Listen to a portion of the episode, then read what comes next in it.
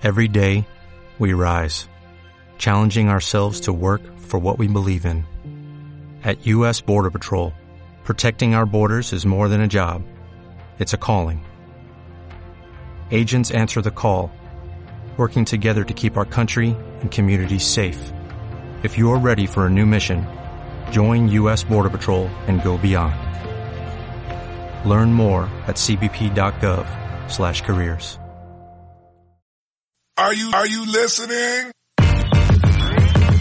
Damn. Uh. ¿Qué pasa, bolers? Bienvenidos a Massive Ball, vuestro podcast de opinión de la mejor liga de baloncesto del mundo. Muy buenas, Tony, ¿qué tal estás? Hola, Oscar, ¿qué tal todo? Y bienvenidos a un nuevo episodio de Repaso Semanal, basado en la estadística avanzada. Ya sabéis, este programita en el que cada semana pues tratamos un poquito de descifrar qué hay detrás, ¿no? De lo que hacen los equipos. Eh, esta semana, aparte del repasito general que hacemos habitualmente, vamos a hablar también de los momentos clutch, ¿no? De cómo se maneja cada equipo en esas situaciones. Y hablaremos también como tema específico eh, de una comparación entre los Boston Celtics. Los Boston Celtics, que ahora mismo son el mejor equipo de la NBA, y trataremos de compararlos con, con el equipo eh, que eran el año pasado. Han surgido muchas preguntas, muchas cuestiones, muchos debates acerca de si defienden mejor, si atacan peor, ¿no? Porque hay una diferencia respecto al equipo que el año pasado dirigía Udoca. Y pues Tony aquí nos va a desgranar un poquito en qué se diferencian, ¿no? Ambos, ambos conjuntos. Pues sí, una, una mutuación muy, muy curiosa y muy, muy llamativa y que, y que en este caso los, los números la explican bastante bien, por lo menos lo, lo que está sucediendo, más que el porqué, pero, pero sí, sí, se ve muy, muy claro todo. Así que si buscáis un poquito una explicación a lo que, a qué se diferencian los Celtics, si tienen opciones de volver a ganar, a pisar unas finales de NBA, incluso ganar, pues aquí Tony os va a explicar un poquito en qué han cambiado. Eh, lo dicho, eh, cualquier duda, cualquier cuestión, si queréis que os pasemos imágenes, si queréis que os expliquemos algún concepto que no haya quedado claro, ya sabéis que nos podéis mandar un mensaje a nuestras redes sociales, en Twitter, en Instagram, podéis dejar un comentario también directamente en iVoox. Y ya sabéis que eh, Tony pues hará un artículo con todas las gráficas en cual estará explicado todos los conceptos y todos los términos y todo lo que de lo que vayamos tratando un poquito en el podcast. Y pues eh, si lo estáis escuchando en podcast también lo podéis eh, ver a través de YouTube en el cual pues veis directamente todo lo que estamos hablando en cada momento. Así que sin más dilación, cuando las noches de NBA se hacen largas y los días pesados, siempre tendréis Massive Ball para pasar un buen rato. Comenzamos.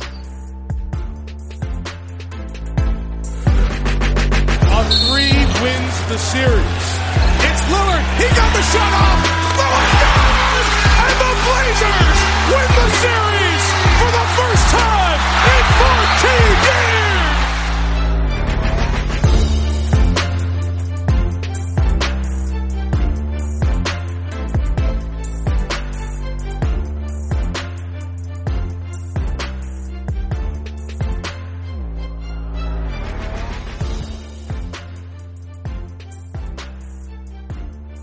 Bien, pues comenzamos con el episodio. Eh, vamos a empezar como siempre haciendo un repasito eh, semanal de cómo están evolucionando los equipos, los jugadores. Y comenzamos aquí con esta diapositiva del, del net rating, Tony. Exacto. Eh, esta vez datos recogidos en miércoles, 30 de noviembre, fresquitos. Los tenemos los datos muy, Al muy, día. muy, muy, muy al día. Ayudó Y- que no tuviera tres partidos, ¿verdad? Exacto. Y 25% ya casi de, de la competición, ya un cuarto de competición eh, ha transcurrido, eh, más ya hay equipos con 23 partidos disputados.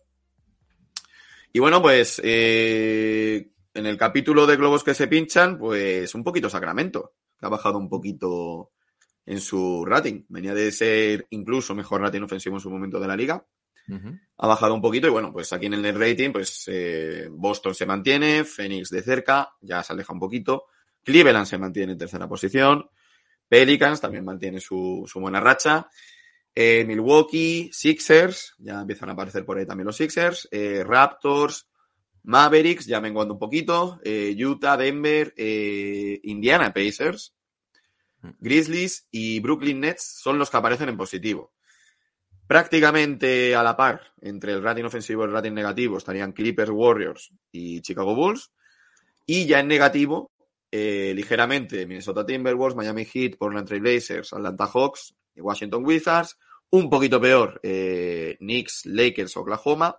Y ya empezamos con la parte rojo oscuro, que pues Orlando Magic, Houston Rockets, Charlotte Hornets, Detroit Pistons y, y San Antonio Spurs. Lo de Charlotte es curioso porque la temporada pasada era un equipo muy anotador, que no defendía nada, pero sí que hacía un baloncesto muy ofensivo, de muchas transiciones, ¿no? De jugar muy rápido. Y esta temporada pues está notando, ¿no? Eh, las bajas que tienen respecto al equipo de la temporada pasada. Mm. Sí, son equipos que en cuanto eso, en cuanto se les trastoca un poquito, no tienen tanto fondo de armario, en cuanto se les trastoca un poco el plan A, eh, pues hacen aguas, claramente. Tengo curiosidad, que lo estuve comentando el otro día en un directo en Twitch, eh, acerca de cómo van a evolucionar los Minnesota Timberwolves sin Towns.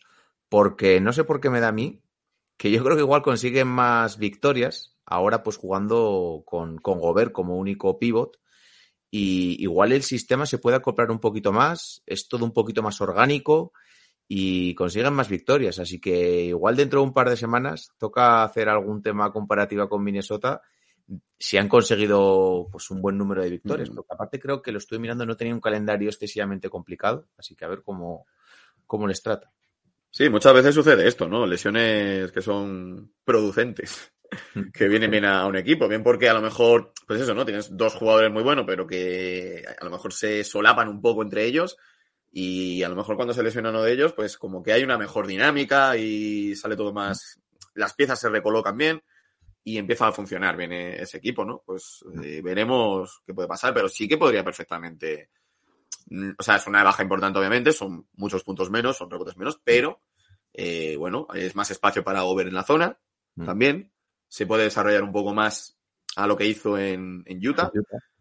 Y bueno, eh, a ver qué, qué tal sale. Mm. Pasamos a la siguiente diapositiva, la diferencia de los four factors. Exacto, recordamos, pues bueno, los four factors que, que produce un equipo, bueno, o que, o que se traducen en, en el dominio de, de las situaciones de rebote-ataque, eficacia del tiro, pérdidas de balón y, y- y número de veces que se va a la línea de tiros libres, tanto a favor como en contra. Y bueno, tenemos una vez más dominadores por arriba, Phoenix Suns, ya destacándose un poquito. Eh, en segundo lugar, pues Pelicans, Celtics y Milwaukee también ahí cerquita. Luego ya Cleveland, Grizzlies, Nuggets, Warriors, eh, Raptors, Utah, todos estos en, en positivo, ¿no? Indiana Pacers, Sixers, Mavericks, cerrando un poco el grupo con, con Clippers. Luego ahí, pues igual, eh, lo mismo que entra que lo que sale, con Wizards y con, con Atlanta y Brooklyn. Y ya en negativo, pues Bulls, Blazers, Thunder, Knicks, una vez más, Wolves, Hornets, Miami, eh, Lakers y por abajo ya la peor parte de la tabla, Orlando, eh, Houston, Detroit y San Antonio. Mm. Más o menos, aunque varía algún puesto, sí que siguen coincidiendo con, el, con la estadística del, del net rating. Los que están bien, aunque se cambien, alternen algunas posiciones, siguen estando arriba. Mm. Cambiamos eh, de diapositiva. Tabla resumen, porcentaje de victorias, defensa, offensive rating, net rating, for factors. Esto es una tabla que, que están contemplados todos los equipos y tenéis aquí todas las estadísticas que, que les afectan. Exacto, y el ranking. Y bueno, vemos que coincide, por ejemplo, Ordenado está ordenado por- por, orden de por el porcentaje de victorias. Y vemos que coincide, por ejemplo, con el, en este caso, con el net rating. Mm. El equipo que mejor net rating tiene, Boston Celtics, son los que mejor tienen en cuanto a, a porcentaje de victorias y también en four factors. Eh, primero Boston, segundo Milwaukee, Phoenix, Denver, Cleveland, Nueva Orleans, Memphis, Indiana, Clippers, Sixers y un poquito por abajo de peor a mejor. Detroit, Orlando, Houston, Charlotte, San Antonio, Lakers, Oklahoma, Chicago, Miami, Minnesota, Knicks, Nets, Dallas, Warriors. Más o menos coincide todo un poquito. Sí, Lakers sigue siendo el vigésimo octavo peor ataque de, de la NBA, mientras que es la octava mejor defensa. Se siguen manteniendo en ese, en ese top 10, por lo menos. Sí, yo creo que les ayudó bastante la subida de nivel, evidentemente, de, de Anthony Davis. Han recuperado jugadores para la causa como Thomas Bryan, Schroeder, y sí que han conseguido, creo que son pues, cinco de las últimas siete victorias. El otro día Sí. perdieron un partido que lo tenían Exacto. ganado contra Indiana, que se lo dejaron levantar.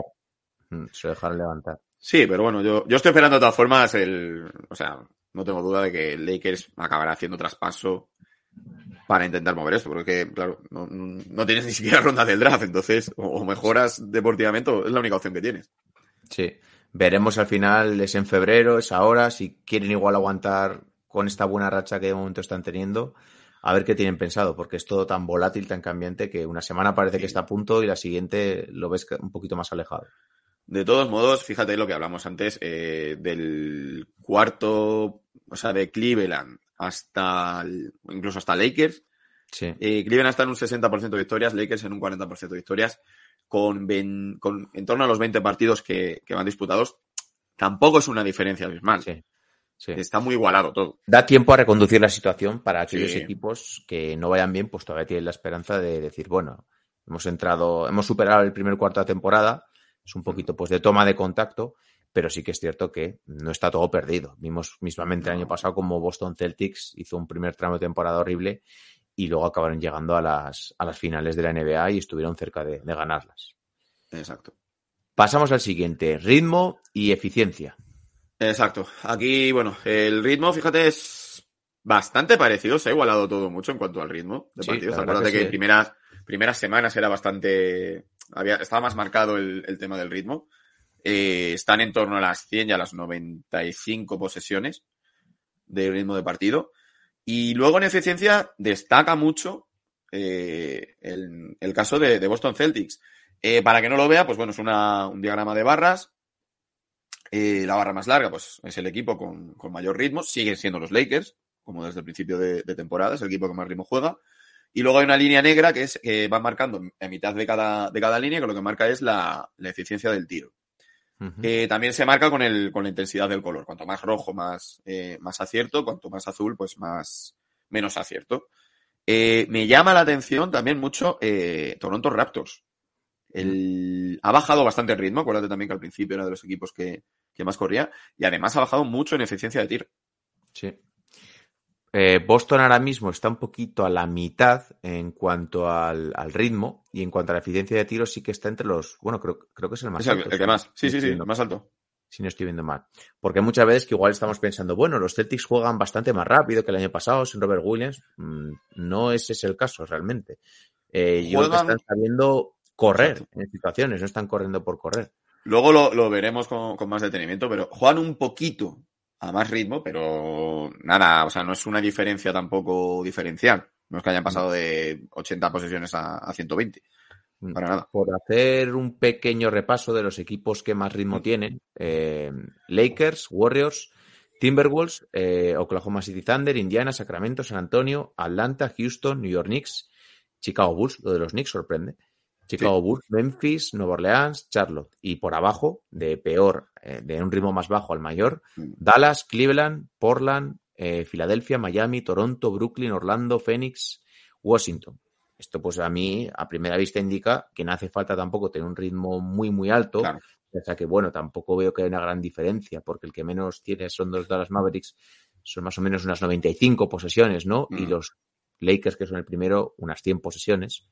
No hace falta tener un ritmo tan tan alto para, para poder conseguir victorias, no se traduce en victorias, ¿no? Exacto. Tampoco incluso no hay una correlación clara, porque a lo mejor podías pensar, pues bueno, a lo mejor a ritmo más rápido eh, son más oportunidades de anotar, obviamente, pero también es verdad que a lo mejor haya más, impreci- más imprecisiones. Fíjate, Warriors es el segundo con más ritmo y tiene un buen, creo que es después de Celtics, es el que mejor eficacia de tiro tiene.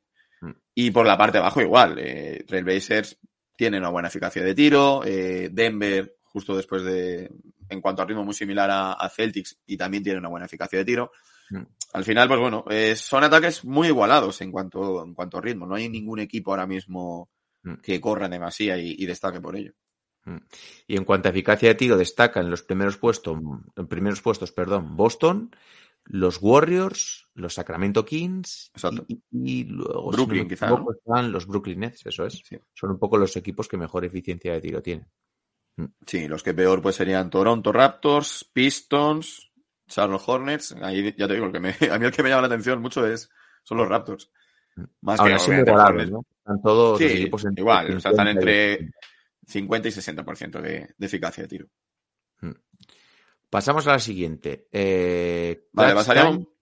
Busca jugadores primero de. Sí, antes de pasarlo del clutch. Ah, pues se me ha colado aquí estas.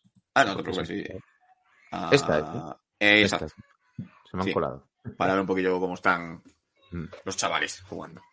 Esta es una tabla individual eh, de los mejores Exacto. jugadores de la NBA y ya sabéis que los valores que aquí están recogidos son el pie, que son, ahora me lo he aprendido, ¿eh? Player. Impact Estimated, el uso, la eficiencia de tiro, el defensive rating, offensive rating, porcentaje de asistencias y porcentaje de rebotes. Y la tabla está ordenada por el pie, por la valoración. Exacto. Y luego un poquito, pues eso, para repaso. Pues sí, nada, eh, sigue todo igual. Eh, Luka Doncic ya es el que, ya no tiene, ya no es el jugador con más uso de, de todos. Mm. Ha bajado ya, o han subido el resto, ha subido un poquito. Anteto. Se- tiene un 38% de, de uso. Joel Embiid un, 7, un 37 y medio, y luego ya sí iría, iría Luka Doncic con, con el 37 con 1. Pero bueno, se va también igualando un poco a, a nivel individual. Mm. Un poco los jugadores más, más destacados. Ya va subiendo también eh, Stephen Curry, que al principio empezó un poquito abajo. Anthony Davis ha subido bastante en Mm. cuanto a- al player impact estimated. Y, y bueno, sobre todo en. Sobre todo aquí, pues eso, el tema del impacto, eficacia de tiro y, y uso, ¿no? Yo creo que es lo más, lo más relevante. Luego, bueno, pues para ver cosas más específicas, pues eso, ¿no? El porcentaje de asistencias, de rebotes, eh, los ratings, pero bueno, los ratings a nivel individual a mí no me, no me convence tampoco mucho a la hora de, porque es, al final es llevar una estadística individual como si fuese algo colectivo, ¿no? Sí. Eh, no sé si habían entrado en otras ocasiones, eh, o no, no lo recuerdo yo, pero tenemos por aquí, en la tabla más baja de los mejores, Mm. entran por aquí Balanchunas, eh, Miles Turner, ¿no? Y Paul George, no sé si se había entrado en alguna, en alguna otra ocasión, con 14,1 de, de valoración. Sí, no ves, a Paul George no lo recuerdo yo tan arriba, ¿eh? Por lo. Turner yo tampoco, también porque se había perdido partidos por lesión, evidentemente. Exacto. A ver, el filtros de esta tabla eran, eh, creo Partidos, recordar, ¿no? 12 partidos jugados, que 12. llaman 20 23, minutos. y 20 minutos. ¿Vale? Entonces, bueno, que jueguen una, una cantidad importante, ¿no? Pero sí, sí, ya van subiendo, pues eso, ¿no? Ya hay jugadores que se van, digamos, posicionando en situaciones que se esperan. Hombre, lo de Miles Turner, por ejemplo, pues eh, se traduce con el buen momento de, de estas últimas semanas, o de esta última semana de, de Pacers. Mm. Al igual que Valanciunas de, de Pelicans, que se siguen manteniendo arriba. Mm. Por destacar así algún dato para que os quedéis con, con ciertos rankings, eh, lo hemos dicho antes, los jugadores con más uso son primero Yanis, segundo Joel Embiid, tercero Doncic, luego creo que va mm, Jay Moran y, y, y- Sí. y luego ya entraríamos Shai, aquí ¿no? en 6, en 6. Bueno, en Trey Young, Trey Young. 33 Trey Young, sí, es que lo veía por ahí abajo y no lo tenía Sí. situado. Trey Young, eh, Sei y luego estaría pues, pues Durán. Y en cuanto a la valoración, pues los más valorados serían Doncic, eh, Embiid y Yanis, que son los únicos que superan los 20 puntos. Y después tendríamos a Jokic, a Curry, a Morán, a Durán, a Sei, Tatum, eh, Halliburton, Kevin Love, Donovan Mitchell. Exacto. Kevin Love, una vez más. Kevin Love, una vez más por aquí. Eh, no sé si lo tengo Vale, aquí estos son los jugadores. No sé si es esto lo del clutch. No, ya- ahora ya volvemos. Ahora vamos a lo, a lo que pusiste antes. Exacto. Vale. Al clutch de equipos. A ver, a ver. Este es, ¿no? Clutch. Ah. Vamos a hablar de los momentos clutch. Si Exacto, no estoy vamos- Sí. momento clutch son los últimos cinco minutos cuando la diferencia es de cinco puntos, ¿puede ser? Dentro de los cinco últimos minutos, eh, la diferencia es de 5 menos puntos. Eh, puede ser también, por ejemplo, partido a 5 minutos estás a 10, pero en los dos últimos minutos te pones en 2, ¿vale? Por ejemplo, o en 3 puntos. Todo lo que sea menos de esos 5 puntos de diferencia, entramos en la parte del clutch. Momentos en los que el balón se supone que quema más y, y bueno, es medir un poco, eh, pues eso, el, cómo, cómo ejecutan los- esos equipos y esos jugadores eh, esos momentos finales. ¿Qué equipo se desenvuelve y qué jugadores se desenvuelven mejor en esa situación, no? Exacto. Eh, a ver, aquí hay que tener en cuenta varios motivos, varias cosas. Eh, de hecho, creo recordar fue en el primer episodio que, grabamos que, hablamos de esto, pero muy por encima. De hecho, lo hicimos a nivel anecdótico, pues eh, creo que Blazers había ganado cuatro partidos, de los cuatro, tres habían sido en prórrogas o situaciones de clutch. Entonces, ni siquiera todos los equipos de la liga lo habían, lo habían realizado, habían jugado en, esos, en ese momento. Y lo dijimos que, bueno, que con el tiempo ya con más información, pues se podría mirar, ¿no? Se podría medir eso. Eh, los equipos obviamente tienen diferentes números de partidos con, con clutch. Hay equipos que han jugado ocho partidos en esta situación de, de 20 y pico, otros han jugado 10, otros 12. Entonces, eh, no es como los partidos jugados, que más o menos todos han jugado lo mismo, sino que aquí sí que hay un poco más de diferencia. Visto esa diferencia, pues bueno, eh, hemos querido un poco asimilar al repaso que hacemos normal, pues hacerlo con el, con, en este periodo de tiempo, en el periodo del clutch.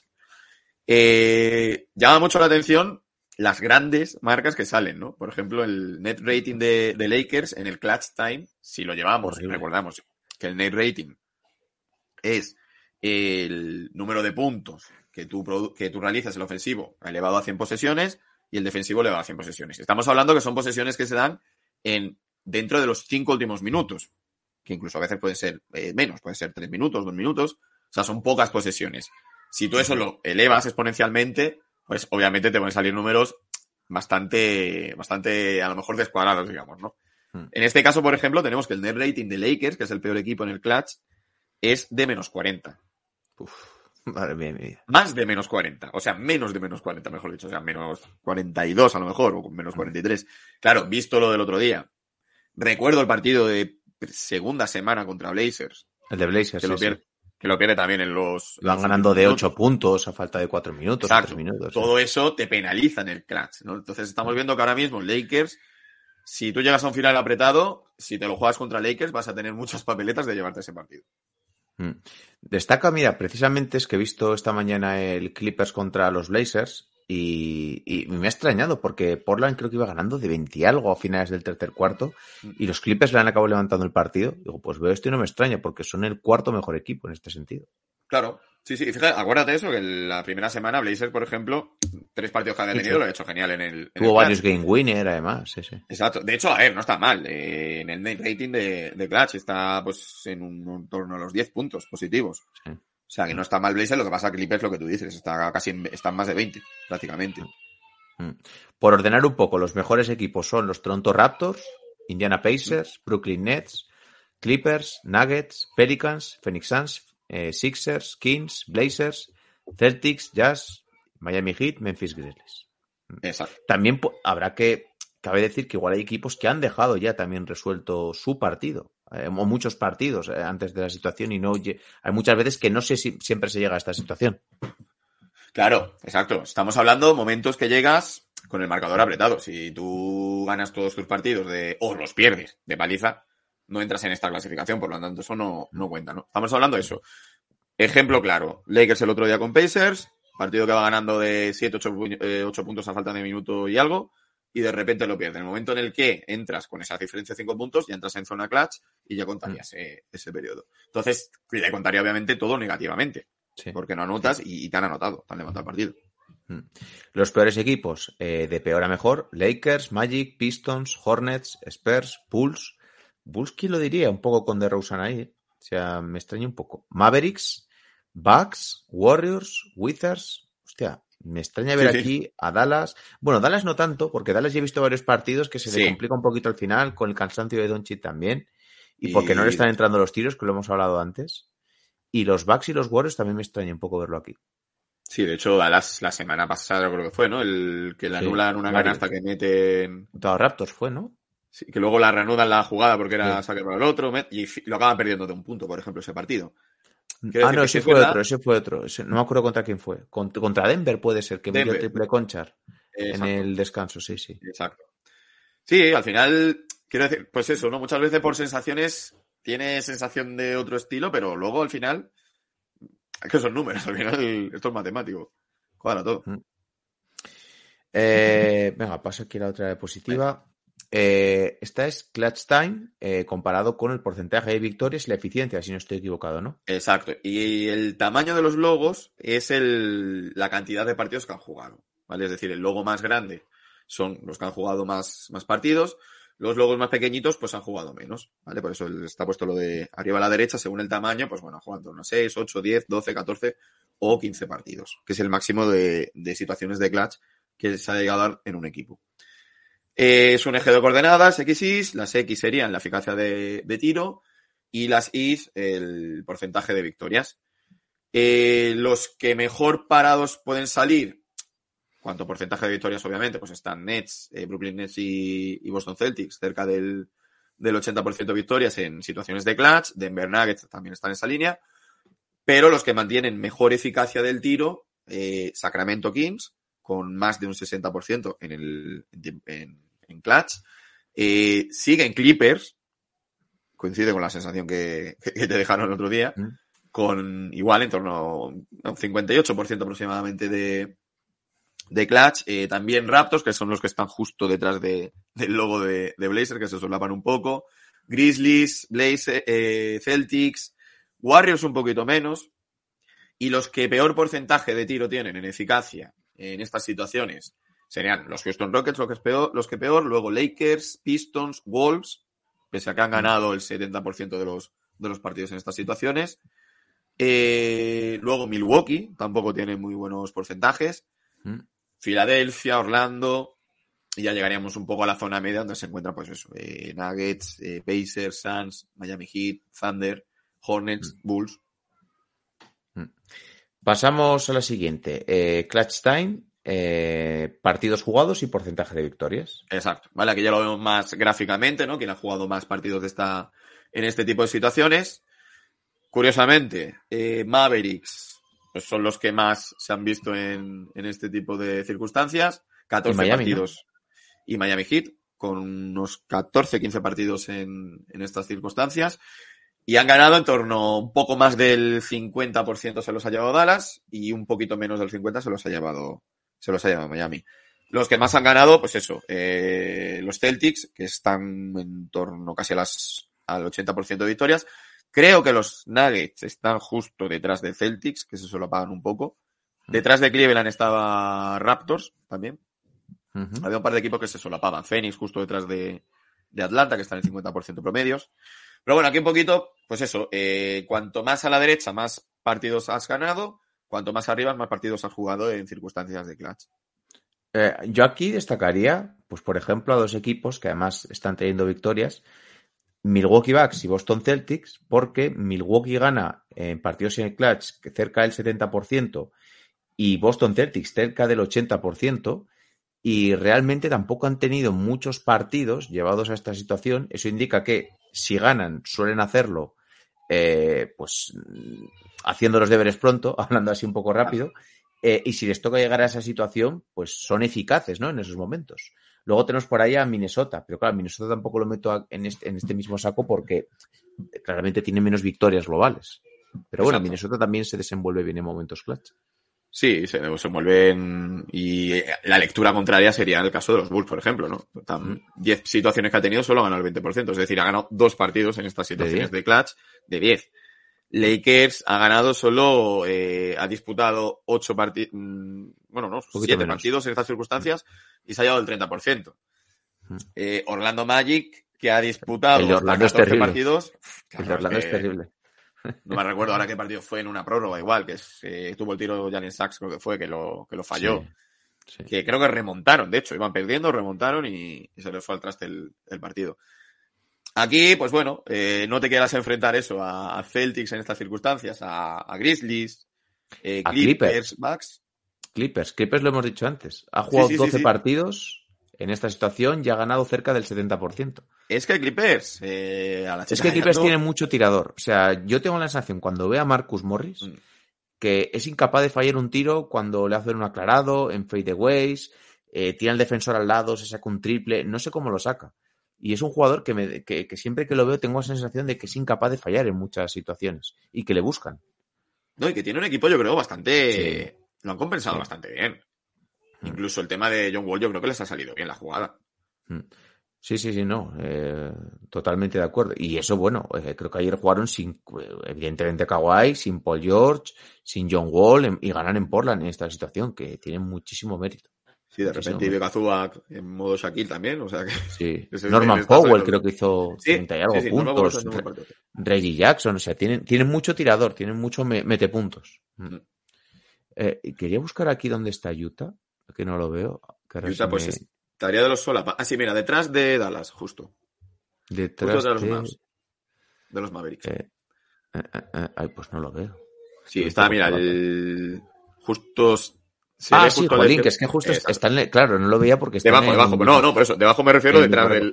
Exacto. Porque tengo siempre la sensación lo mismo de que Utah, hasta que no, lo comentamos otro día, hasta que no le hagan un traspaso en la gerencia, yo creo que van a seguir consiguiendo victorias porque lo mismo, lo aplico lo mismo que para los Clippers, tienen mucho metepunto también. Sí. Y eso al final, joder, pues te genera que puedas jugar a un ritmo alto, que es lo que hemos hablado antes, y que puedas jugar ese intercambio de canastas, que ya sabemos que, bueno, igual hasta después de Navidad, así no se empieza a defender en serio.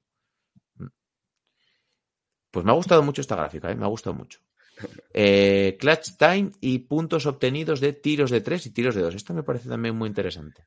Exacto. De qué recursos utiliza cada equipo cuando llegan a, a la hora de la verdad. Pues quiénes van a decir, pues me saco los puntos de dos que, que los aseguro o me saco los puntos de, de tres, ¿no? Y bueno, pocas Los que más tiran de. 3 no me sorprenden nada.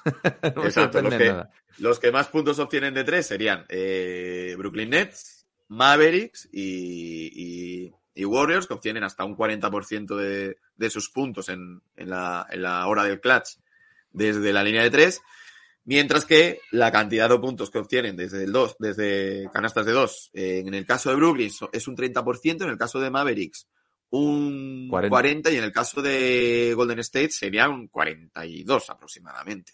Mm. Y los, Los que, que, se más aseguran. puntos Exacto. tienen los que de- más- de, tiros de 2, este tampoco me sorprende. No. Milwaukee, Nueva Orleans y Atlanta. Atlanta sí que me sorprende un poco teniendo por ahí a Trey Young. Pero sí, Sí. que es cierto que muchas veces Young opta por entrar, hacer una bandeja, doblar. buscar tema, eh, que luego creo que está esa gráfica por ahí, eh, buscar la línea de tiros libres. Mm. Cuando eres un jugador de ese tipo, ¿no? De un jugador penetrador, eh, buscas puntos fáciles al final. Eh, fíjate, defenestrado en cuanto al tiro de tres, se renuncia prácticamente a esos momentos. Houston Rockets. Que tiene nada, un 5%, lanza solo de tres cuando, bueno, obtiene puntos de tres, lanzar, pueden lanzar más.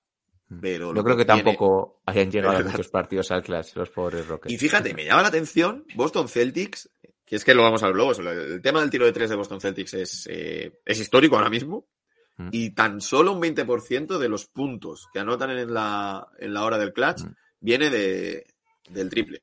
Pero me cuadra, porque teniendo a un jugador tan tipo Kobe Bryant, eh, entenderme lo que quiere decir como Sí, sí. Tatum, que busca el aclarado, el posteo, eh, y no le hace falta igual tirar de tres, sino que hace un paso, se busca el hueco y entra dentro de la, de la zona de tiros de, de dos, me puede llegar a cuadrar.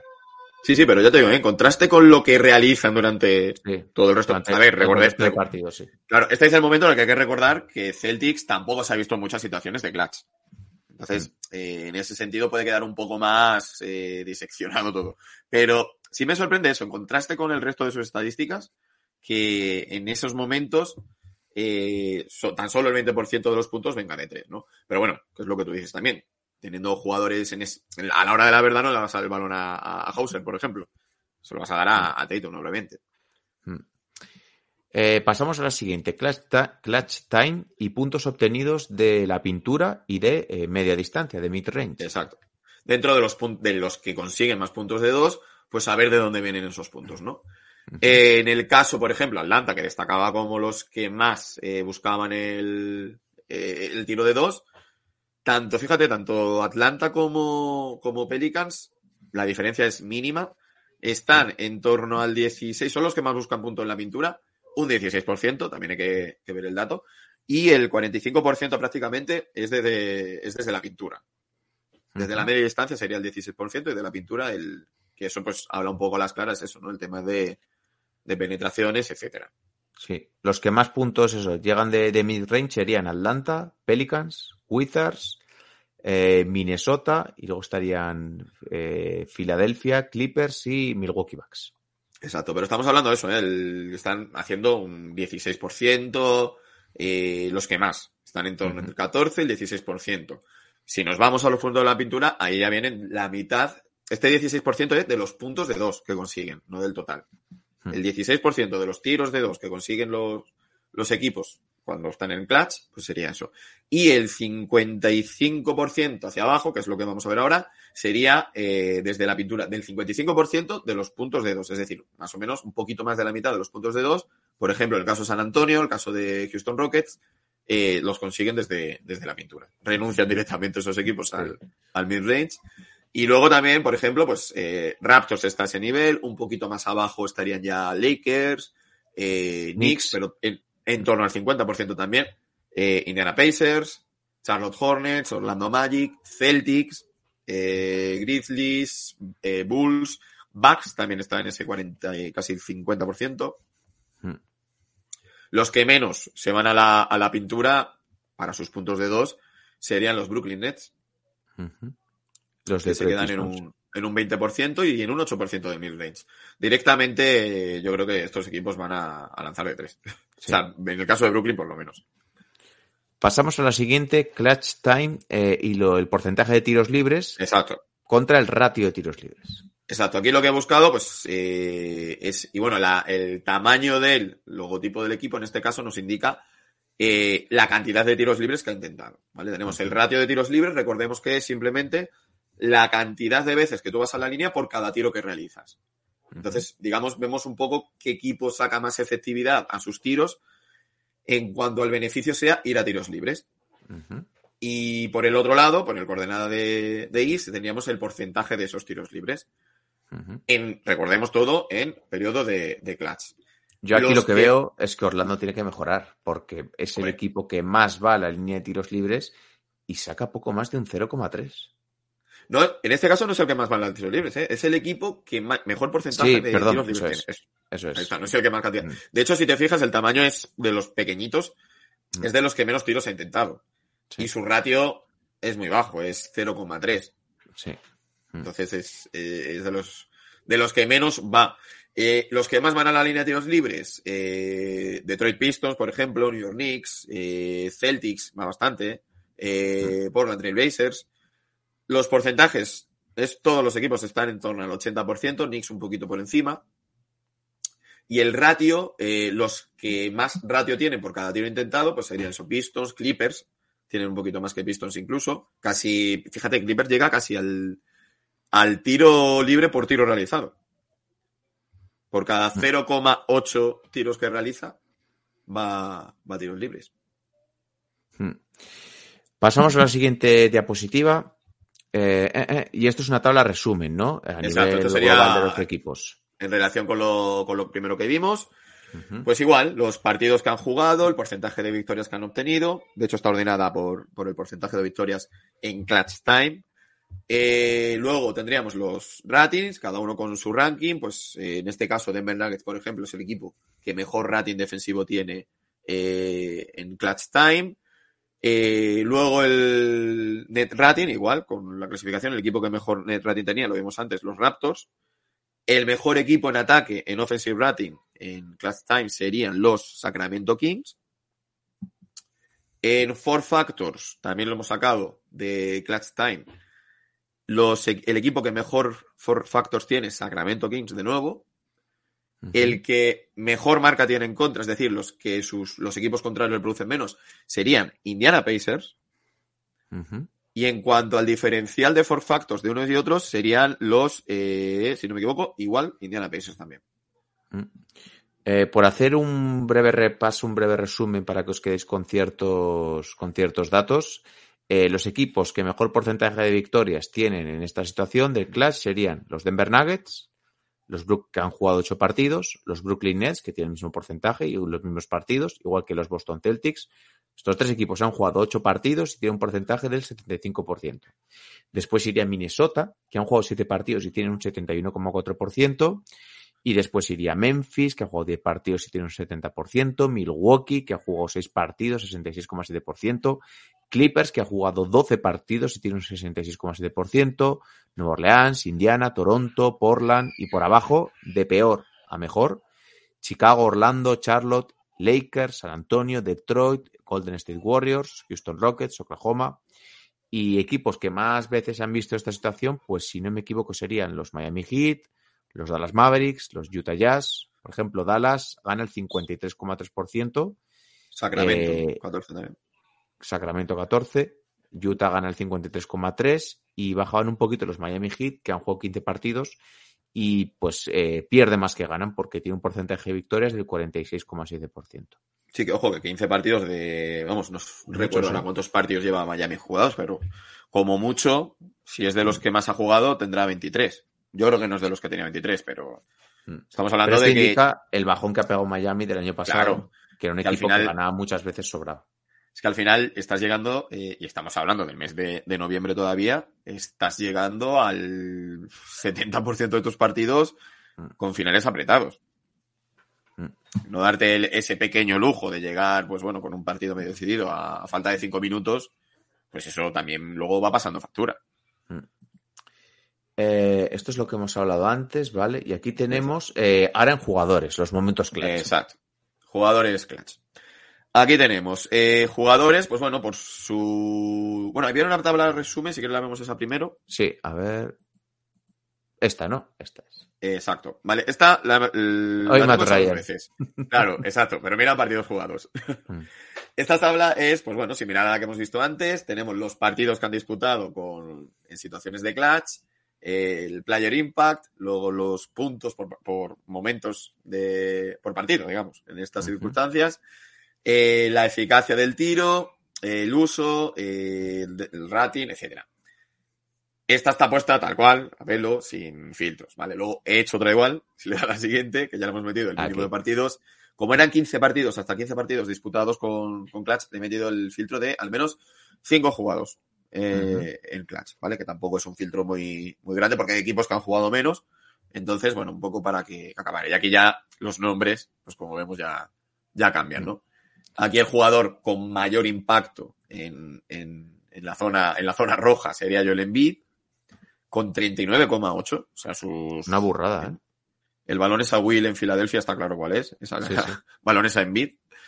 En segunda posición, eh, Tyrese Halliburton, que no me extraña nada, tampoco. Está jugando. Sí, está que se sale el tío. Está No, Chris nivel- Paul, dicen, ¿no? A nivel de asistencias, desde luego. Sí. A nivel de asistencia y de cuidado de balón, tiene un ratio muy alto también de, de asistencias perdidas. Luego ya, obviamente, jugador diferente. Pero, pero sí, jugador a tener en cuenta desde ya. Mm. Tercera posición, Tyler Hero. Pues mira, haciendo un poquito honor a, a su contrato. ¿Mm? Siete partidos Jokic. jugados, 30,2%, lo cual está muy bien, sí. Los puntos hay que tener en cuenta que son, eh, obviamente, no son los puntos relativos, sino son pu- puntos que anotan en esos últimos En minutos. esa, situación, en esa Claro, situación. esos últimos minutos por partido. Digamos que, entre comillas, si tú llegas a situación de clutch, eh, Joel Embiid, por ejemplo, te va a asegurar 4,7 puntos. Que no está A mal. lo mejor en dos minutos, claro. No es, es un parcial bastante, bastante importante, ¿no? Eh, Christian Wood aparece por ahí, Sí. justo detrás de, de Derrick White, que también sorprende un poquito verle ahí. Mm. Hago un repaso muy rápido de los, de los Sí, sí. primeros. Eh, que ya sabéis, está ordenado por el, por el pie. El Joel Embiid, Tyrese Halliburton, Tyler Hero, Nikola Jokic, Tauron Prince. Este me ha sorprendido mucho. Cinco partidos. Rudy ¿eh? Gobert. Rudy Gobert. Hostia, Rudy Gobert. dos puntitos. Dos puntitos. Pero bueno, imagino que impacta más en otras cosas. Todo esto que habíamos dicho en muchas ocasiones de Rudy Gobert, que no se puede mantener en finales de partido, pues bueno, aquí se está Aquí- esta A temporada. ver, hay que tener en cuenta también, por ejemplo, eh, Gobert está aquí, pero Gobert, fíjate, el porcentaje de, de la eficacia de acierto es el 71,9%. A ver, aquí conviene hacer una pequeña pausa y recordar, el Player Impact Estimated es eh, como una valoración, digamos, eh, parecida a la tradicional, se tiene en cuenta pues cosas que haces bien y restas cosas que haces mal. Se pondera, eh, creo que era rebote ofensivo y tapones, un poco, se dividía entre, entre dos cuando tú hacías el, el cálculo, y luego todo esto lo relaciona del, del partido. No la de tu equipo, sino la del partido en total. Me explico. Eh, si tú juegas un partido y metes 20 puntos, pero tu equipo ha ganado eh, 120 a, a 100, Sí. vas a valorar menos que yo si meto 20, equi- eh, 20 puntos, pero mi equipo ha ganado 80 a 50. Hmm. O 80 a 79. Es decir, que cogemos como haremos el resultado final de- del partido. Se coge toda la estadística. eso es. Exacto. Se coge toda la estadística global de todo el partido y el impacto que ha tenido ese jugador con su estadística individual dentro de ese partido. Si sacamos una especie, digamos, de pues eh, el tanto por ciento del impacto de haber ganado de este jugador es tanto, por esa estadística. Entonces, eso también hay que tener, quiero decir, que por ejemplo, que aparezca aquí con el pie, eh, en este caso, por ejemplo, Rudy Gobert, pues habría que ver también, claro, qué, asiste- eh, qué estadísticas tuvo Minnesota en esos momentos finales. Si a lo mejor anotó eh, dos puntos, pero su equipo en esos momentos finales anotó seis y con esos seis les valió para ganar, Ujú. pues claro, Sube, sube evidentemente. Eso es. Exacto. Mm.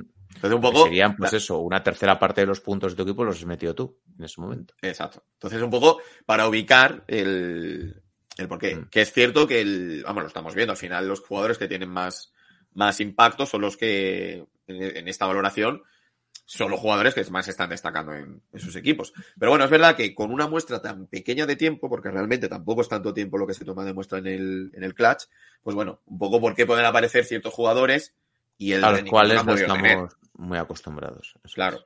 Mm. Aún así, bueno, vemos nombres, pues eso, ¿no? Después, pues como, como Doncic, eh, Desmond Bain, Curry, nombres que no sorprenden tanto. ¿no? Sí. Los jugadores que más anotan en este momento clutch serían Joel Embiid 4,7 puntos, después tengo por aquí Desmond Bain 4,7, Stephen Curry 4,7. Jalen, Branson 5,2. Ay, no lo veía. Claro, es que estaba buscando 4 y creía que no había nadie con 5. Jalen Branson 5,2 sería el jugador que más anota. Luego estaría por aquí Damian Lillard 4,1, 3,9 Jason Tatum, 3,6 Tyler Hero, eh, eh, 3,4 Derrick White, que lo hemos hablado antes. Bueno, ah, no, era, está confundiéndome Branson con Milton. 3,4 de Andre Ayton, ¿no? Pues bueno, ahí veis un poco los jugadores a los que igual hay que darle la bola en estos, en estos minutos. Conviene. Conviene. Claro, conviene. también puede ser indicativo de eso, ¿no? De- Claro, un por- Está aquí mi perro alertándome. Eh, también vemos, por ejemplo, que es lo que hablábamos antes del caso Tyron Prince, eh, que simplemente solo anota 0,8 puntos en estos, Claro, a lo en mejor- estos minutos. Claro, a lo mejor el impacto es que justo ha sido el que ha reboteado, ¿no? Ese, el, el porcentaje de rebotes. Aquí, por ejemplo, pues, ¿qué se podría hacer con esta tabla? Pues añadirle porcentaje de rebote, añadirle porcentaje de asistencias, porque a lo mejor ahí nos va a explicar el motivo por el cual ese jugador tuvo tanto impacto. Esta ya, te, esta ya te adelanto que luego la voy a subir a Twitter. Ay, perfecto. Dale, dale. Esta y la de. ¿Y esta dónde está la de los la de los equipos? Que creo que era. eh, La de partidos jugados y porcentaje de victorias. Esta, esta también la subiré, la subiré ahí, que Ah, vale, también para, para ilustrar un poquito y creo que quedan bastante guays. Eh, pues si quieres hacemos una pausa y nos metemos directamente a hablar del articulito que has escrito en comparación de la temporada pasada con esta de los Boston Celtics. Perfecto. Pues venga, va, dentro intro.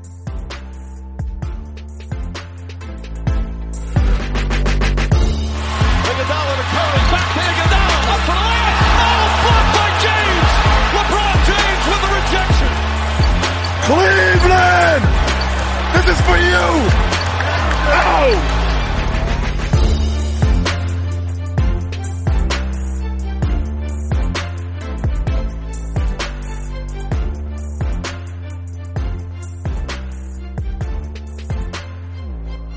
Bien, pues continuamos con el episodio. Hemos hecho un repasito semanal, como siempre. Hemos hecho también eh, un poquito, Tony nos ha mostrado qué equipos y qué jugadores lo están haciendo mejor en el Clutch Time.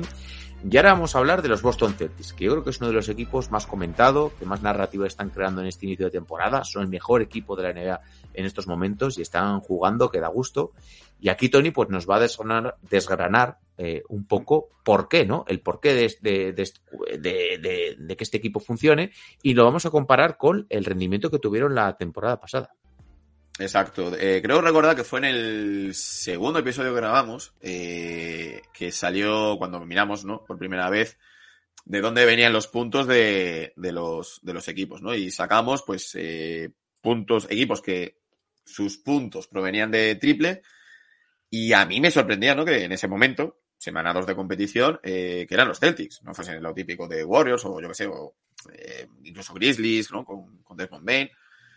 Eh, bueno, eh, sucedió esa semana, pero es que eso se seguía manteniendo en el tiempo y seguían apareciendo como el mejor equipo a, a nivel de tres. Entonces, bueno, pues eh, hemos querido comprobar un poco qué está ocurriendo en los Warriors, en los Warriors, perdón, los Celtics, se parecen ya tanto que ya está me confundo. ¿Qué está ocurriendo en los Celtics y por cómo han cambiado su forma de juego, ¿no? En solo unos meses. Además, un equipo que en teoría no necesitarían cambiar tanto porque vienen de ser subcampeones. Mm. Vienen de alcanzar unas finales. eh, dicen que cuando algo funciona no debes tocarlo. Pero vamos a ver que es que el cambio ha sido eh, muy importante respecto a hace tan solo cinco meses. Mm. Eh, en esta tablita. eh, Esta, esta para el final la dejamos. esta la dejamos para el final. Esta para el final, Estamos con, esta, que es más ilustrativa. Exacto. Exacto. Eh, la comparación de los Boston Celtics de la temporada 2021-2022 respecto a esta temporada que es la 2022-2023.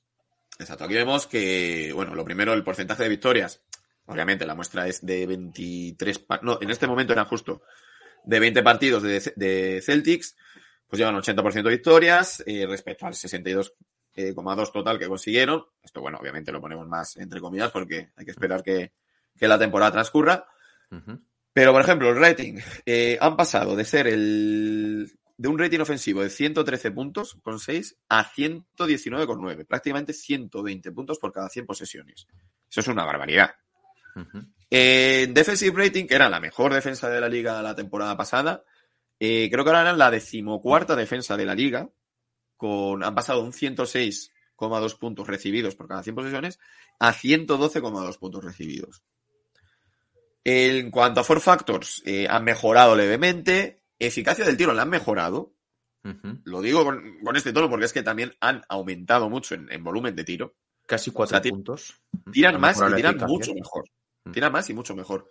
El true shooting igualmente, obviamente, se, se ha mejorado. Ritmo de partido, lo que hemos dicho al principio. eh, no es una diferencia sustancial. No Eh, mucho el más. ritmo de partido eran 97,3 posesiones a 99,6. Eh, no, no llega ni a dos de diferencia. Bueno, sí, dos, un poquito. La, el ratio de asistencia, pues eh, ha subido levemente. Obviamente, como el estilo de juego que están cogiendo, pues es, es normal que subiese un mínimo. Y fíjate, en el rebote han bajado. Y en el rebote ofensivo han bajado bastante, de hecho.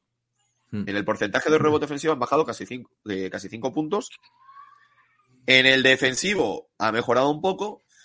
A ver, el ofensivo también se puede ver, obviamente, si anotas más, Sí. hay menos rebotes en disputa, menos rebotes que coges. También la baja de Robert Williams, que también influye, y que Horford se ha perdido unos cuantos partidos también. Muchas Cierto. ocasiones.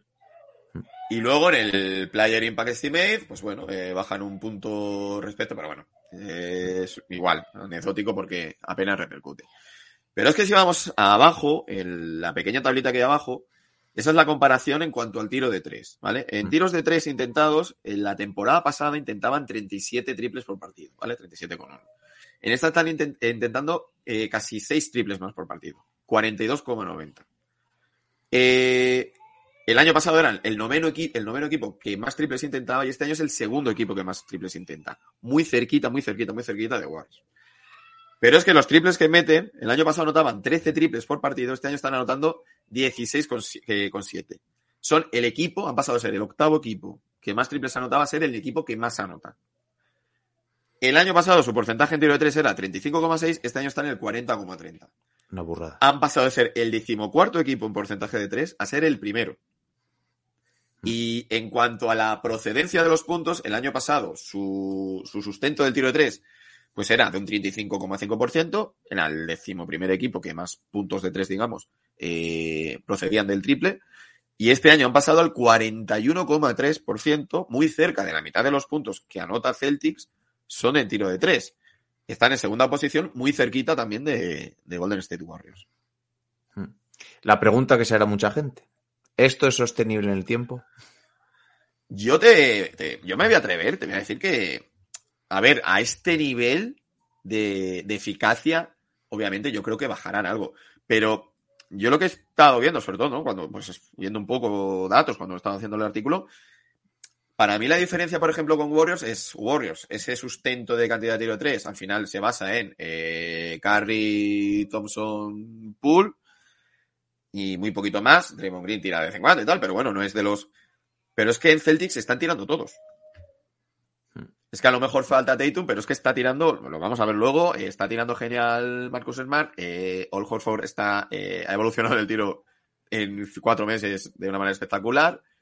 Están tirando todos mucho más y anotando más Y que mejor. sus carreras. Sí, sí, sí. Mira, aquí justo lo, lo estabas comentando. Eh, comparación de tres jugadores respecto a la temporada 21-22 y a la 22-23. Hablamos de Horford, Grant Williams, Terry White. Grant Williams, por cierto, estuve leyendo un artículo de, de Ringer y decían que había mejorado mucho en eh, asistencias y no asistencias como tal, es decir, que fluya bien el balón a través de él y las cosas que él hace para, para que una asistencia en poner bloqueos, en estaba mejorando eh, mucho en ese sentido. Sí, a mí la sensación que, que me ha dado Celtics, eso es verdad, de lo que le he visto esta temporada, es eso, en la fluidez del juego. Mm, sí. O sea, el balón se mueve eh, a una velocidad tremenda, se mueve muy limpio todo, eh, tienen muy claro dónde tiene que estar cada uno. O sea, creo que es un equipo que, pese a todo el lío que han tenido con el tema Udoca, etcétera, eh, me parece que están trabajadísimos. O sea, creo que se han pegado una, una manera de trabajar en, en pretemporada impresionante. Mm. Eh, lo que he hecho con los jugadores es coger los jugadores que repitieron temporada el año pasado, respecto al año pasado, y he cogido los seis con más minutos, ¿no? Horford, Grant Williams, Derrick White, y luego veremos Marcus Smart, eh, Jason Tatum y, y Jalen Brown. Hmm. Eh, si te fijas, en, este, en, el caso de estos tres, el único que no mejora en algo es Derrick White, que es en eficacia de tiro, que ha bajado, pero eh, tira más, ¿vale? Las cuatro esquinas son la esquina superior izquierda, sería la eficacia de tiro, la de abajo, el porcentaje de tiros dentro de sus tiros de tres que intenta ahora, Luego, abajo a la derecha, los puntos que obtiene de 3 y arriba a la derecha el, el, el porcentaje de, de, de, tiro de 3, de normal. Mm. Y fíjate, eh, Horford es que eh, el, el verde sería esta temporada, la 22-23, el blanco Horford sería mejora la... en todo, en todo. Horford mejora y, drásticamente y en todo. O sea, el triángulo, el, el, rombo blanco es muy pequeñito, el rombo verde. Casi el doble en casi todo, más o menos. Sí, sí, y el, el, el acierto, fíjate, en el acierto de 3. Mm. Es que está es más que del 40%, muchísimo. sí, sí. Está a un nivel espectacular. Eh, Grant Williams, eh, es cierto que está tirando más o menos lo mismo que tiraba de 3 el año pasado, pero está acertando más, está acertando un poco más. Su eficacia ha subido y la eficacia. Y obtiene uno, un poco más de puntos, obviamente, al acertar más, obtiene más puntos de, de 3. Y en el caso de Derrick White, eh, falla, baja un poco en eficacia de tiro. Pero lo demás mejora pero, también en todo. Exacto. Está obteniendo muchos más puntos en el tiro de 3, ha mejorado su acierto en el, en el tiro de 3 y, y, está tirando un poquito más también de, de, tres. O sea, que mejoran respecto al año pasado. Esto es a lo que me refería con que, y, y todavía aquí, en esto no he contado con Hauser, no he contado con Pritchard, jugadores que ya de por sí son tiradores, que también están aportando en, en otros minutos. Hmm. A ver, creo que la tenía aquí. Aquí está. Los otros tres, que serían un poquito los tres principales. Tatum, Smart, Jalen Brown. Exacto. Jason Tatum, fíjate, eh, bueno, Jason Tatum y Jalen Brown. De hecho, Jalen Brown es el único que empeora un poco. Sí. Es el único que, que ha Pero bajado. Muy ligeramente, muy ligeramente. Exacto. Está más o menos. Yo creo, yo, fíjate, en el caso de Jalen Brown, lo, lo atribuiría al momento de temporada en el que nos encontramos. Sí. Bueno, es que, por ejemplo, la, efi la, eficiencia de Jalen Brown es que es muy alta, por ejemplo. O sea. Exacto.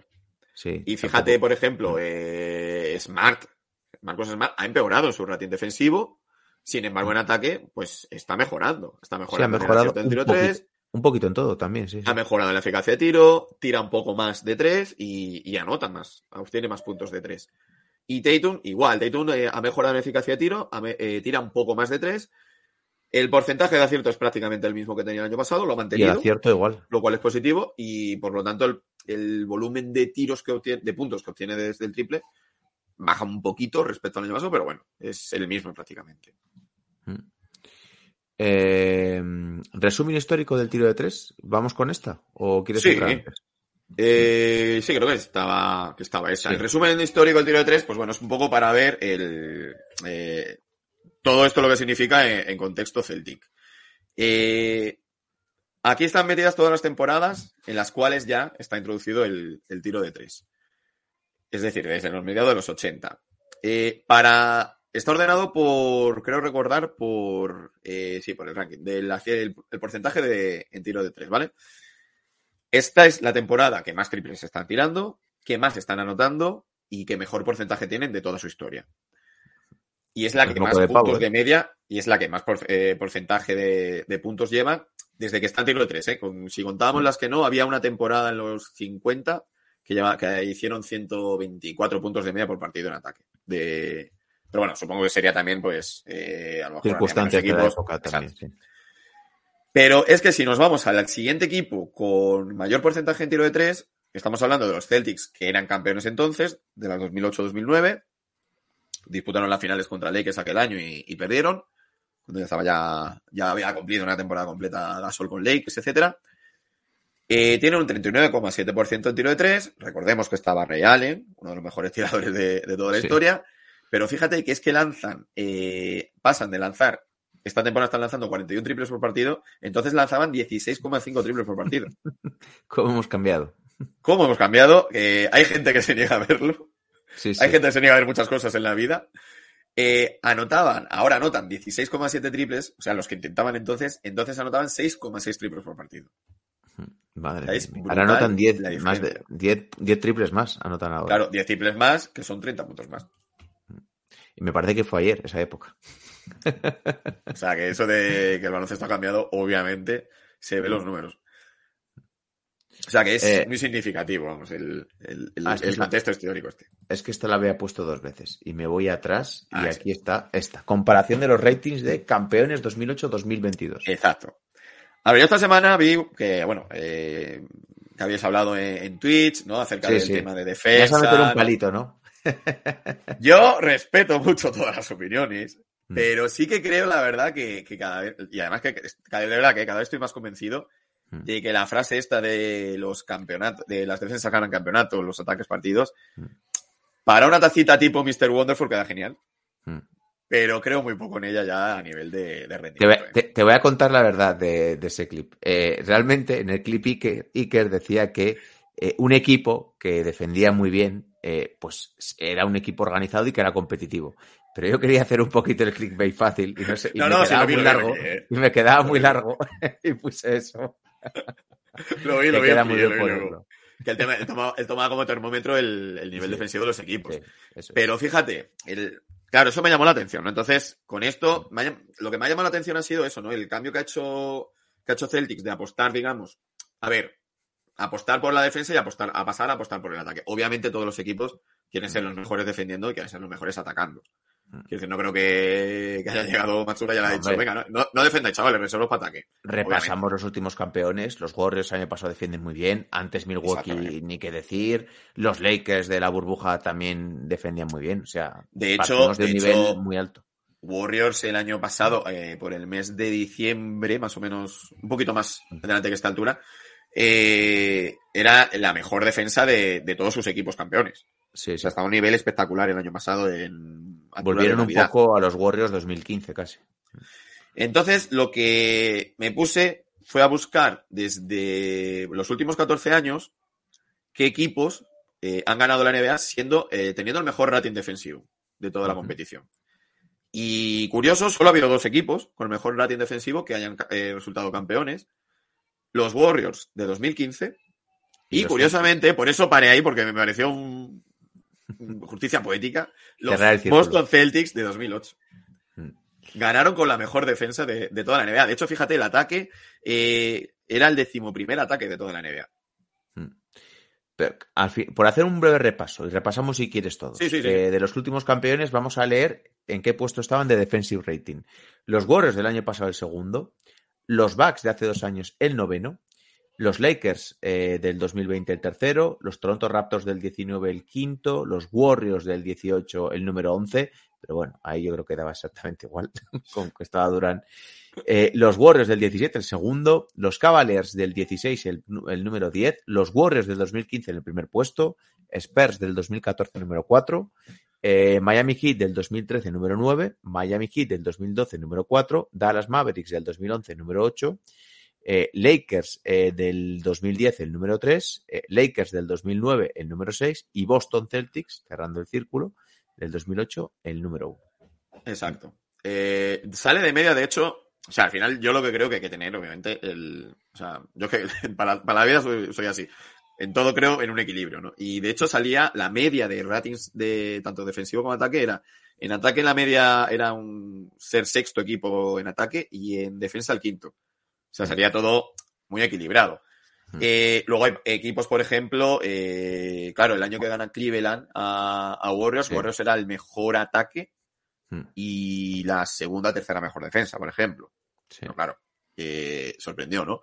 Pero fíjate eso, ¿no? Que de hecho, eh, Warriors en 17 es el mejor ataque, Miami Heat en 2013 es el mejor ataque, Eh, Warriors en 2018 creo que es el segundo. Es que como se me ha quedado el verde este, cuando lo puse, cuando lo hice, Sí. era el verde oscuro, se veía súper bien el blanquito, ¿eh? Pero ahora. Sí. Si quieres lo, repas- repasamos todos así de un, Vale, de un vale. volado. Mira, eh, Warriors del 22 es el número 16, lo cual sorprende bastante.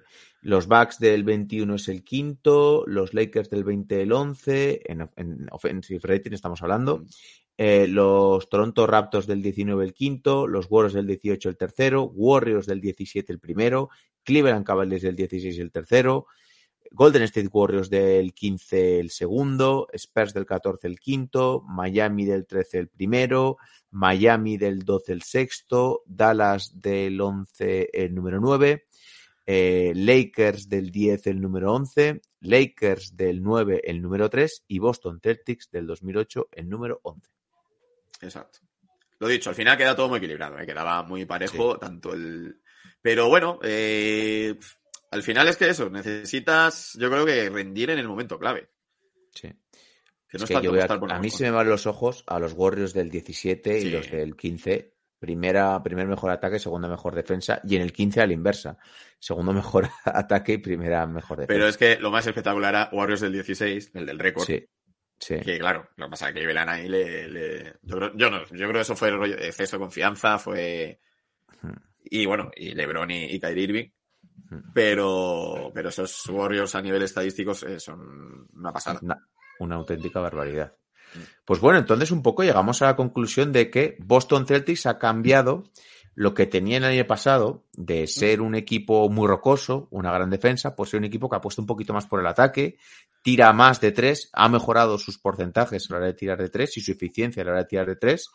Y a mí un poquito la sensación que me da, vi- viéndolo desde fuera, es que eh, de cara a ganar muchos partidos de temporada regular, de cara a regularte un poco, ese load management que, busca, que buscan muchos equipos, me parece igual un poco más lógico, más sensato, tratar de apostar por una ofensiva que no por una defensa, que ya hay muchos jugadores que por, ser veteranos, por tener la condición de estrella, no les apetece tanto defender, no están tan involucrados, no están tan motivados porque estos jugadores, estos equipos que al final tienen tantas victorias, que llegan a, a cotas altas en playoff, igual hay muchas veces que se le va un poquito la mente y dicen, bueno, vamos a apostar por atacar más y mejor eh, y eso nos va a dar más victorias fáciles, ¿no? Sí, además, vamos, lo- los resultados hay que ceñirse. Llevan 80% de victorias, ya lo hemos dicho, en, en este momento, justo cuando se tomaron los datos, eh, ya han disputado 20 partidos. Y oche- eh, de 20 partidos hemos visto también, nos sirve incluso el dato del clutch, muy poquitos han llegado apretados al final. Han llegado 8 Mm. partidos de esos, de esos 20. Eh, había otra diapositiva que era el tipo de jugadas que realizan, que también se ve como Maxula ha cambiado un poco Pues, el, Pues el libro de la- jugada. Voy a ver si la recupera ahora porque creo que no Ah, la había es la que, la que subiste a, a Twitter. Ah, va. eh, ¿Esa Claro. la subí a Twitter? Sí. Pues se me ha Vale. perdido. Allí se ha quedado. Se bueno, no me ha pasa nada. No, simplemente era eh, el. Porque el dato también es, es buenísimo porque eh, mejoran. Creo que era menos en. Ah, sí, la tengo aquí. La tengo aquí. Menos en no y, y en posteo, que en posteo es donde baja el- el- la frecuencia de uso de esa jugada. Mejoran la frecuencia de anotación en todos los tipos de jugada.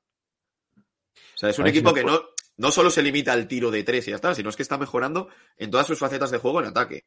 Entonces, eh, la mejora es que está siendo eh, respecto a la temporada, repito, respecto a hace cinco meses, un equipo que no es que fuese eh, de los que haya jugado en play-in, no, es un equipo que quedó campeón de la conferencia este, que jugó las finales, que se las disputó a Golden State y actual subcampeón de la NBA, por lo tanto. Espera, la voy, a, la voy a poner aquí un segundín para que la podáis ver. No me cuesta absolutamente nada. Ah, ah, ah. Eh, tengo que quitar esta. Vale, nos vamos a quedar aquí un segundo y la subo que no, que no cuesta nada. Es que me lo he hecho un poco todo hoy a última hora y se Ah. me. Y esta creo, creo que tenía una imagen repetida y esa no la había puesto. A ver que se me está cargando la, la presentación y ahora, ahora lo subimos. Pero bueno, la cosa es clara, los Celtics tienen que estar contentos. Yo la duda que tengo ya son, ya es hilar muy fino, para ganar ya influyen muchas cosas. De cara a una eliminatoria de playoff, te vas a enfrentar a Milwaukee, yo creo, en algún momento. Salvo Sí. que le elimine otro equipo, pero yo creo que al final es un poco un enfrentamiento inevitable. Me pongo a pensar y digo, el año pasado, sin, eh, sin Middleton, Milwaukee estuvo a nada de ganar. cómo le puede influir, ¿no? Porque al final un Antetokounmpo es un jugador que polariza tanto, ¿cómo te puede, cómo te puede influir? Sería, Mira, tengo aquí. sería, sí. Sería un duelo muy bonito, iba a decir, porque ahora, ahora mismo, o sea... Pues una rivalidad. Podría convertirse en una medio. rivalidad.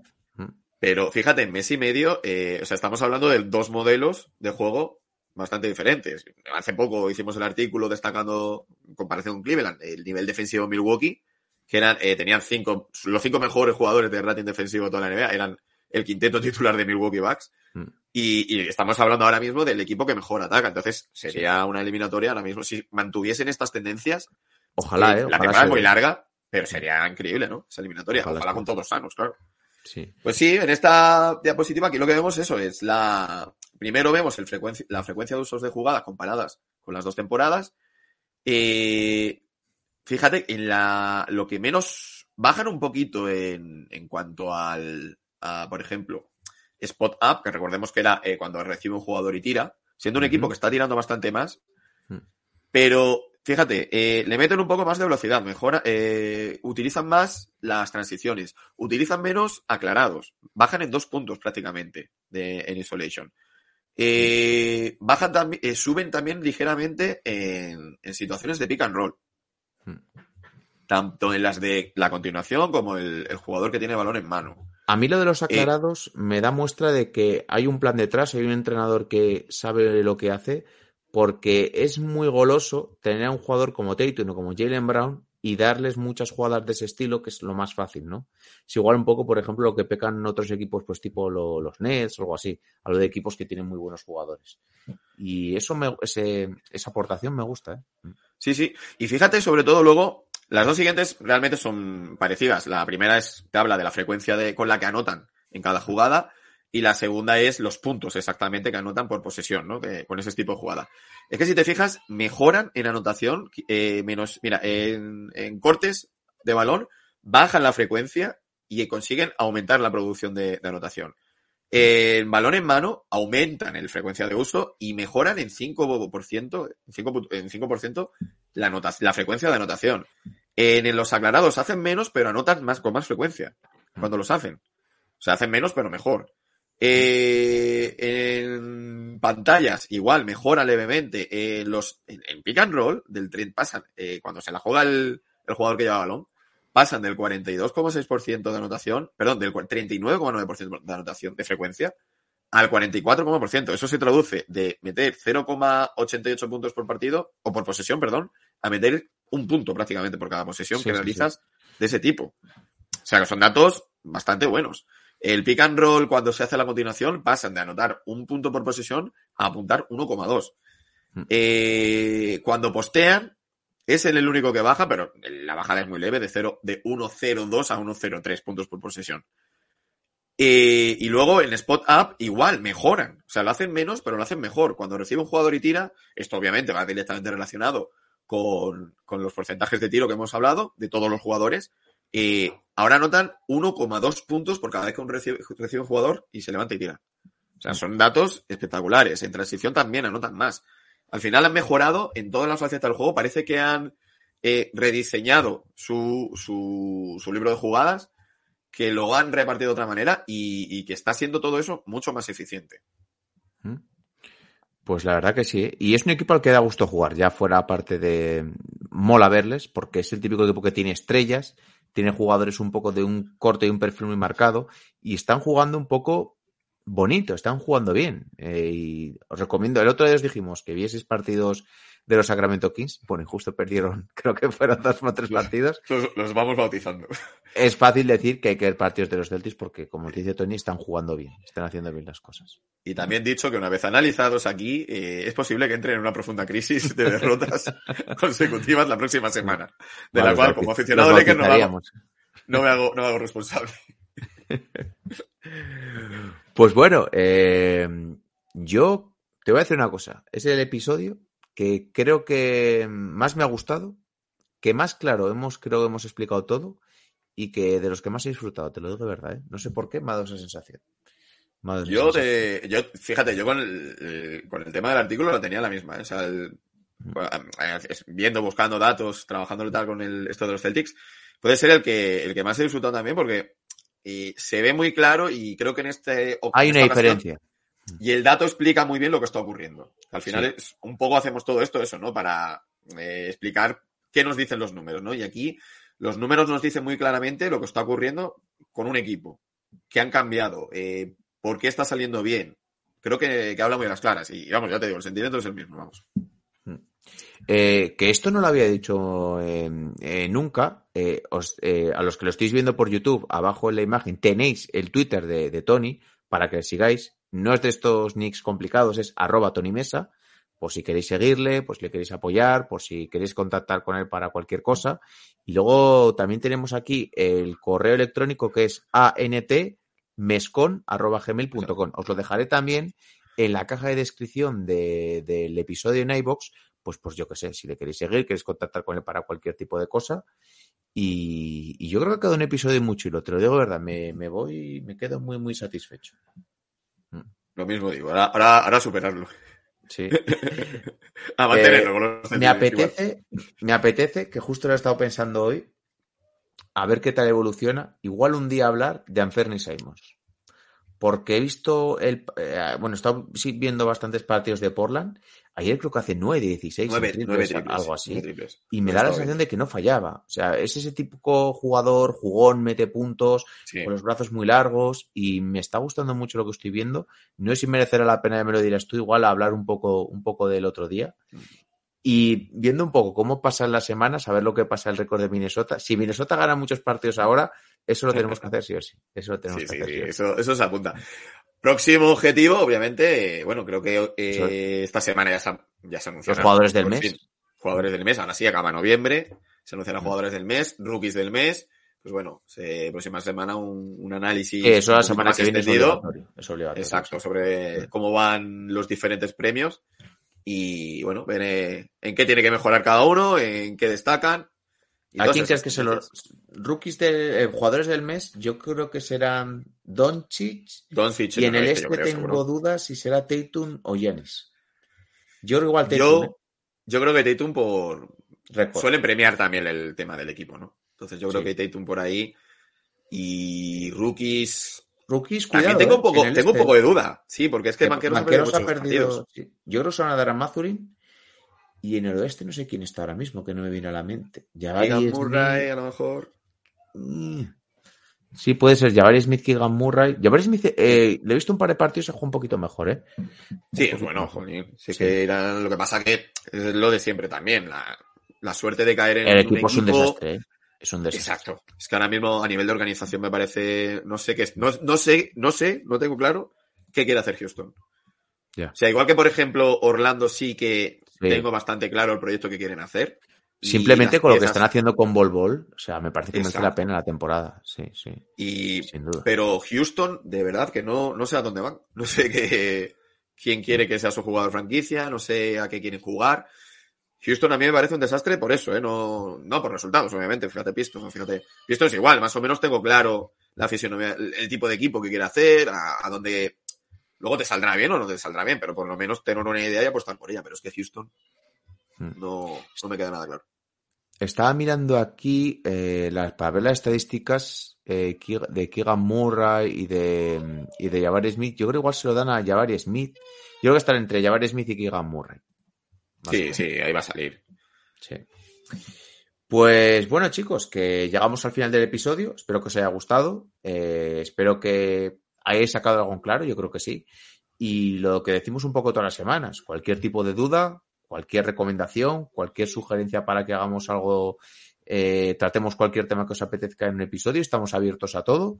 Cualquier cosa que no hayáis entendido lo mismo, nos lo podéis preguntar y yo se lo traslado a Tony. Y yo creo que hasta aquí. Te dejo ya que ya queda poquito para el partido de Argentina. A ver qué, qué pasa. A tope. Y nada, nada, nos despedimos hasta la próxima semana. Así que ya sabéis que podéis escuchar el podcast en las plataformas habituales, en Evox, en iTunes, en Spotify, en Apple Podcasts. Podéis ver el episodio también en YouTube. Ya sabéis que hacemos directos casi diarios en, en Twitch y que tenéis nuestra página web masivoloficial.com, pues para ver, por ejemplo, el artículo que sacará Tony explicando un poquito todo este resumen semanal y otro montón de artículos de opinión, hablando de siempre de NBA, de NCA, de WNBA, de Euroliga poquito todo lo que nos da tiempo a abarcar de baloncesto. Así que nada, un saludo a Tony. Un placer y nos vemos la, la semana que viene. Y eso es, nos vemos la semana que viene. Un saludo a todos, chao, chao, pasar buen fin de semana. Oh.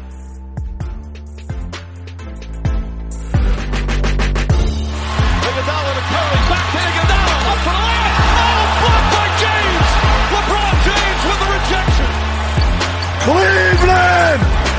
This is for you! Ow!